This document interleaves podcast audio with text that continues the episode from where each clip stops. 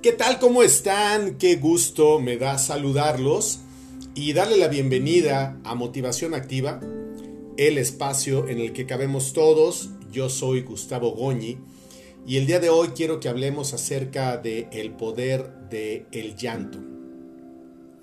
Yo hasta hace algunos años, seguramente más de 15 años, pensaba que el llorar era de cobardes porque esa es la idea con la que nos hacen crecer a los caballeros desde que somos niños. Dicen, los hombres no lloran y entonces eh, te van reprimiendo porque te da vergüenza y exhibe un tanto cuanto la vulnerabilidad que tenemos como seres humanos y entonces vamos ahogando ese llanto que de manera natural debe de fluir a través de nuestros ojos con esa producción de lágrimas que pueden surgir a través de todas las emociones y los sentimientos.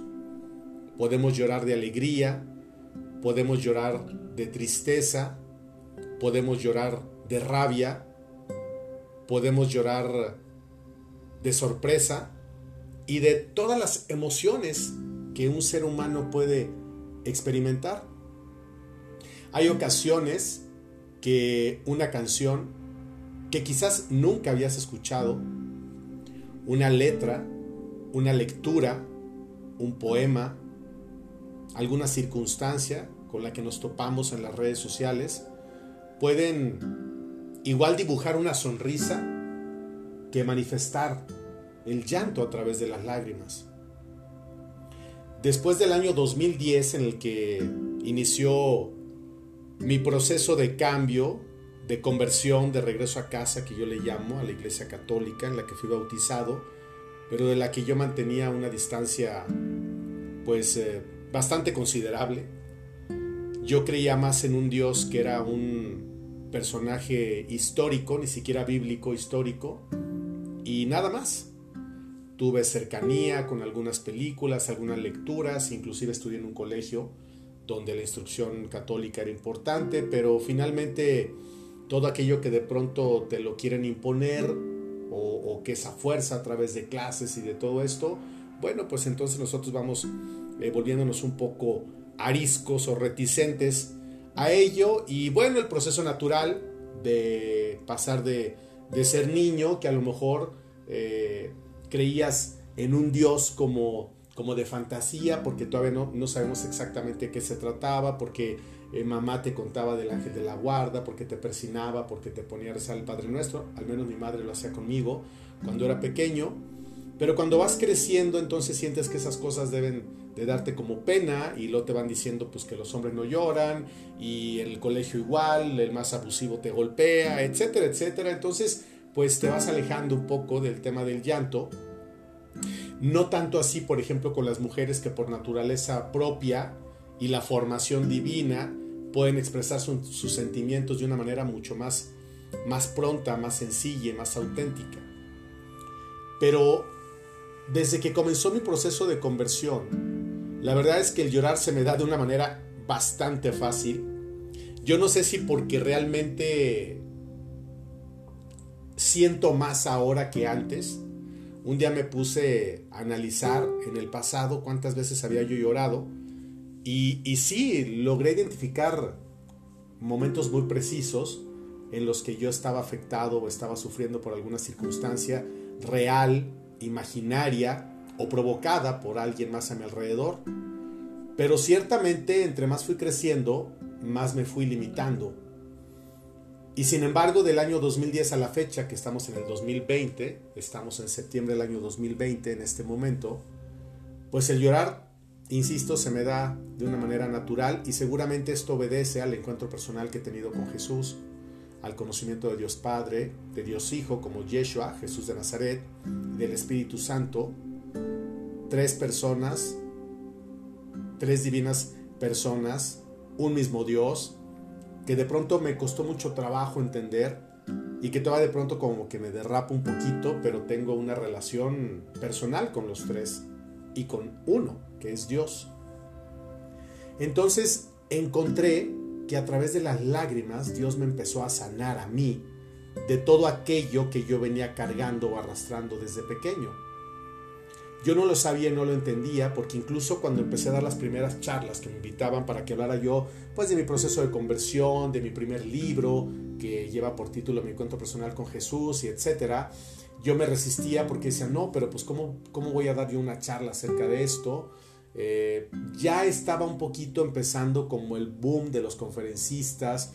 Eh, no tanto se conocían como motivadores, pero hace 10 años ya como que empezaban, existían algunos que daban como monólogos, como una especie de charlas. Bueno, el tema del coaching y todo, pues tiene muchísimos años que existe, pero es como diferente. Y sin embargo, un buen día me atreví, recuerdo perfectamente aquella primera charla, fue para un grupo de la tercera edad, eran aproximadamente unas 200 eh, personas entre hombres y mujeres, todos de 60, 70, 80 años, inclusive recuerdo que había una persona de 92 años que me impactó lo entero que se encontraba, un señor él, de campo, eh, con unos ojos azules profundos que me impactaban mucho. Y total que cuando me presentan, yo no tenía una idea remota de lo que iba a hablar, simplemente me dijeron, pues tú habla de tu proceso, de lo que nos quieras contar. Y en cuanto me paré enfrente y los vi que tenía la atención de todos ellos, empecé a ver a seres humanos, a viejos que yo llamo con mucho cariño y respeto, y traté de imaginarme a mis abuelos, que yo no conocía a ninguno de mis cuatro abuelos, a ninguno. Vaya, creo que ni siquiera en fotografía más que a mi abuela materna. Bueno, sí, eh, a mis abuelos maternos sí, pero solamente en fotografía. Y de pronto es como si los tuviera enfrente, representados por ellos, y entonces mi garganta se cerró y literal casi no pude hablar. Traté de explicar lo que había sido ese proceso para mí o cómo estaba siendo ese proceso para mí. Seguramente fue el año 2012, eh, como a mediados, porque todavía no presentaba mi libro, lo presenté a finales de ese año, mi encuentro personal con Jesús. Y entonces fue un llorar y llorar y llorar, pero no era un llanto normal que pronto lloras poquito, no, eran gemidos, ¿sabes? Gemidos así que, que me costaba trabajo y entonces yo veía que todo el mundo lloraba, porque literal todo el mundo estaba llorando y yo lloraba más. Y entonces, bueno, como medio pude, como logré por momentos, logré dar la charla. Y salí muy agotado, eh, fue una emoción muy fuerte que yo no había sentido antes. Siempre el llanto te libera o te angustia o I don't know, pero en esa ocasión fue un llanto muy especial. Y bueno, se sucedieron otras y otras y otras charlas que fueron una detrás de otra. Y yo siempre lloraba y lloraba y lloraba. Lograba como controlarme un poco más, pero un día dije, bueno, es que no puedo contener esto porque de verdad me dolía demasiado la garganta y el, pecho estaba oprimido porque yo estaba tratando de detener una emoción, de controlarla. Y entonces un día platicando con un, un sacerdote, un padre católico, que posteriormente hizo, se hizo amigo mío, yo le dije, oye, es que, es que yo ya no voy a hacer esto porque siempre lloro y lloro y lloro y me da muchísima vergüenza. O sea, porque no es posible que la gente vaya a verme llorar. O sea, bastantes cosas traen ellos o no lo sé. Y entonces me dijo, a ver, espérame. Dijo, lo que tú estás reprimiendo es el don de las lágrimas que el Espíritu Santo le otorga a algunas personas y a través de gemidos, a través de ese llanto, a través de ese grito, Dios está comunicando un mensaje de manera directa al corazón de las personas que te están escuchando, aunque tú no puedas articular una sola palabra. El Espíritu Santo habla a través de gemidos, entonces no lo reprimas porque estás deteniendo a Dios mismo, al Dios del que quieres hablar, al que quieres presentar, al, al que quieres que la gente conozca. No lo detengas. Entonces, jamás había reparado en ello, no sabía que existía ese tipo de don de las lágrimas y que además a través del llanto y de las lágrimas Dios está liberando y está sanando tu alma. Todo aquello que te duele, que te lastima, que te, molesta, que te enoja, pero sobre todo que te causa dolor y que a veces ni siquiera logramos identificar de manera muy clara y plena por muchas razones. Dije, a ver, entonces ¿Quién soy yo para decirle al Espíritu Santo que no se manifieste a través de mi llanto que Él provoca? porque el Espíritu Santo obra a través de mí y a través de ti que me estás escuchando. Conozcas o no a Dios, o tengas o no una relación cercana o lejana o personal, o I don't know, con Dios, Él puede hacerlo a través de ti y lo hace. De hecho, de pronto a través de gente muy mala, Dios ha logrado hacer obras extraordinarias y maravillosas. Es más, tal parece que le encanta mostrarse ahí porque justamente es donde el poder de Dios se manifiesta. En una enfermedad, en un, en un decreto de alguien que te dice es que tú en la vida vas a ser feliz, es que tú estás condenado a muerte, es que nunca vas a salir de esa pobreza y mil cosas más. Y de pronto, ¡guau! Llega el poder de Dios y se manifiesta. A través de ti o de una persona o de alguien que ni siquiera te imaginabas. ¿Cuántas veces te ha pasado que este mensaje era para mí? Alguien me lo dijo, alguien me lo contó, te llega en las redes sociales o por muy diversas formas. Es justamente el Espíritu de Dios que se manifiesta. Y en el caso específico de las lágrimas, yo te recomiendo que nunca detengas el llanto, seas hombre o seas mujer, seas grande, seas pequeño, la edad que tengas, nunca reprimas tus lágrimas ni tu llanto, porque a través de ese llanto y de esas lágrimas Dios te está sanando primero a ti y está pasándole un mensaje a la gente que está cercana a ti.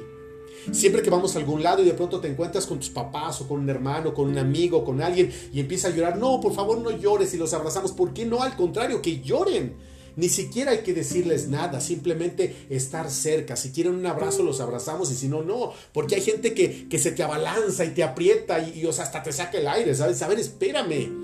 Respeta mi espacio, respeta mi llanto y nosotros aprendamos a hacer lo mismo. Si alguien quiere llorar, que llore y que llore todo lo que quiera llorar y nosotros lloremos todo lo que necesitemos llorar, porque es el mejor regalo que nos puede dar Dios. Dios a través de las lágrimas nos está sanando, nos está reconstruyendo, nos está complementando y Él hace todas las cosas nuevas y qué mejor que sea a través del llanto. Yo podría contarte XN cantidad de ocasiones que tengo llorando de 10 años a la fecha. Y sabes qué, no me reprimo. Ahora mismo en este mes de septiembre, mi madre está muy delicada de salud y lloro prácticamente todos los días cuando la dejo en su recámara y me vengo a la mía, porque me estoy empezando a despedir de ella antes de que se marche. Aunque quizás me despierte yo un día con la sorpresa que el que se marchó primero fui yo, pero yo estoy empezando a despedirme de ella. Hablo con ella, la toco, la abrazo, la beso, la apapacho, como nunca lo había hecho durante toda mi vida. Es increíble cómo el verla tan disminuida, el verla cada vez más grande, más vulnerable, parte mi corazón. Y veo a través de sus ojos cansados lo que antes no veía, un profundo amor. Cada vez habla menos y le entiendo menos y por eso trato de hablar con ella. Y yo le digo, mami, si algún día por alguna circunstancia tú ya no puedes hablar, no te preocupes, habla con Dios porque ya hablaste conmigo lo suficiente. Si tú me puedes escuchar, yo voy a hablar contigo. Y siempre le digo, ¿cómo estás? Bien. ¿Qué necesitas? Me dice verte, quererte, te amo.